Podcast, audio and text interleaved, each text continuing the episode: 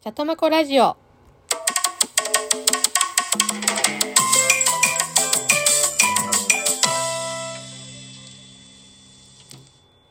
この番組は何気なく思いついたままを喋っていくラジオです。こんにちは、チャトマコです。えー今日からもう4月で春ですね。もう今日もいいお天気で、もう昨日なんかはもう出先ではもう桜が綺麗に咲いていて、人もたくさんいましたね。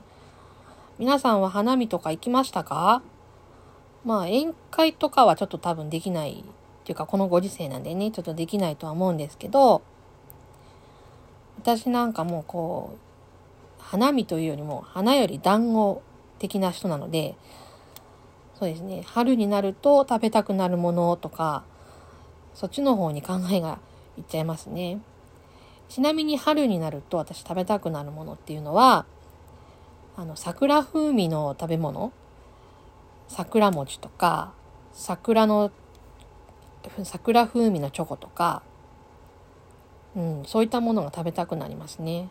あと、旬のものとか、うん、もう食べることばっかりかいっていう感じなんですけど、まあ、まさに花より団子です。はい。で昨日はですね、初めての配信だったんですけども、リアクションしてくれた方がいて、いや、とっても嬉しかったですね。ありがとうございます。もう、ちょっと、あの、初めての配信に、あの、反応があるとはちょっと思ってなかったもので、なんかすごく嬉しかったですね。はい。今日も少しの時間なんですけども、最後までお付き合いいただけると嬉しいです。それでは今日も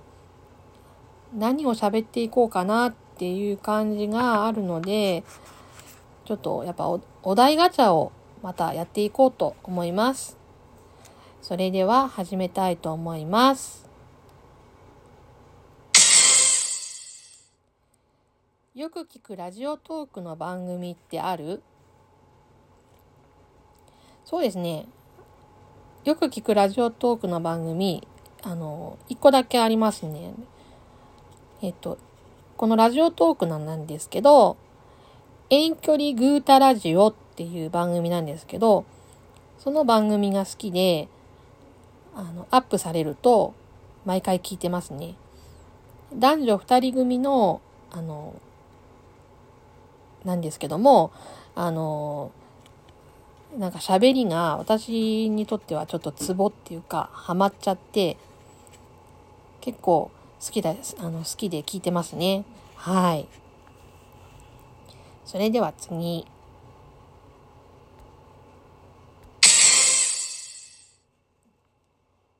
学生時代どんな反抗期を過ごした？そうですね、学生時代、反抗期っていう反抗期がなかったっていうか、反抗する機会がなかったっていう感じですかね。あの、私、家が、あの、父子家庭だったので、で、あの、父親が夜勤専属の仕事をしてたんで、なんか、夜はいないし、昼間は寝てるし、で、なんていうか、親子ですれ違いの生活をしてましたね。はい。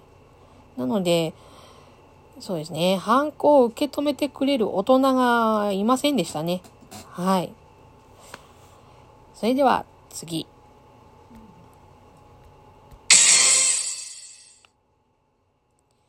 宝くじに当たった。話すとしたら誰？そうですね。宝くじに当たったら、まあ、金額にもよるとは思いますけど、そうですね。大きな金額だったら、まずは、あの、夫、旦那に話しますね。そして、その以外の人には誰にも話さないと思います。はい。多分、話していいことはないような気がするので、はい。そうですね。では次。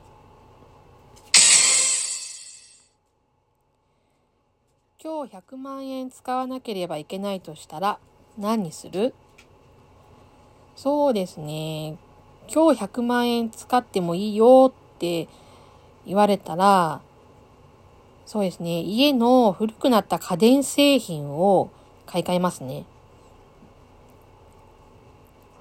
そうですね。うん。えっと、冷蔵庫とか、洗濯機とか、あと、ボイラーとか、掃除機とか、なんかそういったものですかね。それだと100万円使い切らないですかね。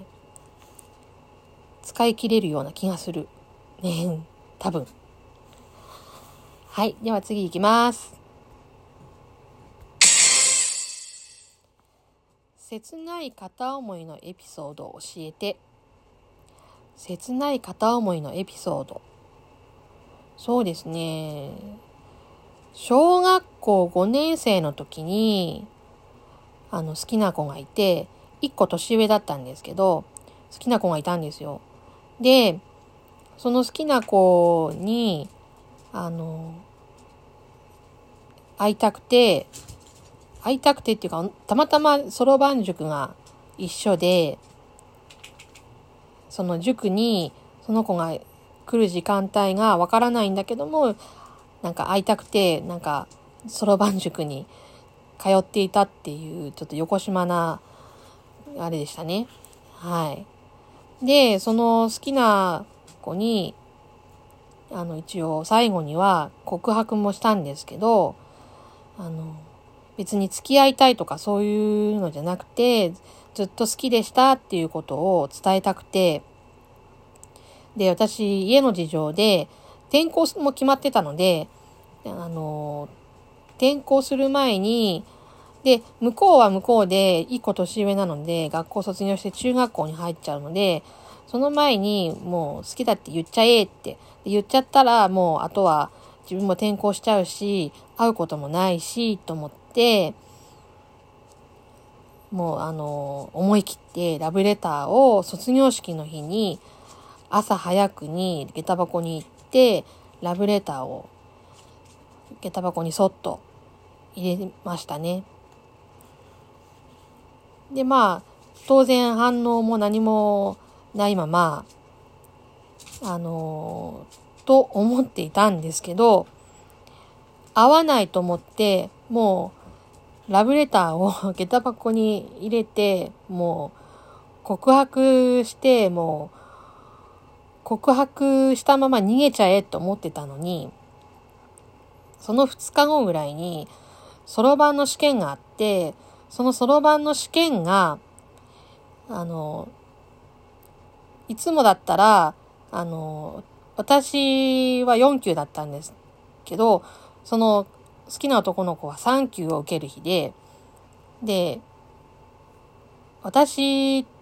だいたい4級と3級っていうのは別の部屋って大体毎回そうだったから、今回もそうなのかなと思ったら、その時に限って、あの、なぜか4級と3級が同じ部屋で受けることになって、で、め、もう、会わないと思っていた好きな子が、もう来てて、もうすごいやっばーと思って、もうどうしていいかわからんくて、その日のそろばんの試験も、もう、どう、大丈夫かなっていう感じだったんですけど、まあ、ギリギリ大丈夫だったんですけど、いや、本当あれはちょっと焦りました。はい。それでは、次。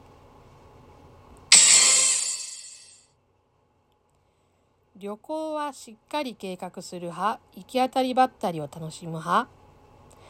そうですね。旅行は、まあ、しっかり計画するよりかは、行き当たりばったりの方が楽しいタイプですね。なんか、きちきちっと決めていくと、ま、それはそれでまたいいのかもしれないんだけど、行き当たりばったりだと、なんか、急になんか、あ、あそこにあんなものがある、あ、ここにもこんなものがあるとか、なんかそういうのとかって結構楽しかったりするので行き当たりばったりの方がいいですね。なんか旅行とか皆さんは、まあ今はちょっとあんまりあっちたりこっちたりっていうのはいけないと思うんですけど、なんか、あれですかね、しっかり計画される方はやっぱあれですか、あれですかね、そっちの方がいいんですかね？私のい、いあの、いとこなんですけど、あの、一回なんかあの、旅行じゃないけど、あの、ちょっと遠出して、バーベキューをやろうって言って、そのバーベキューをやるのにあたって、そのうちのいとこが、あの、旅のしおりを作ったって言って見せてもらったことがあって、何時にどこそこでこうしてああしてとかってすごいきっちり書かれていて、いや、私、あれ見たときは、まずこれを書くこと自体がすごいなと思って、うん。私にはちょっとできないなって思いましたね。はい。というわけで、今日もこんな感じでお送りしてきたんですが、いかがでしたでしょうか？ちょっとね、私喋りがまだ上手くないので、聞きづらい点がちょっと多かったとは思うんですけれども、また、あの、今後、もしかしたら、一人から二人に増えたりっていう時もあると思いますので、またその時に聞いていただけると嬉しいです。それでは今日はこの辺で。またね。バイバイ。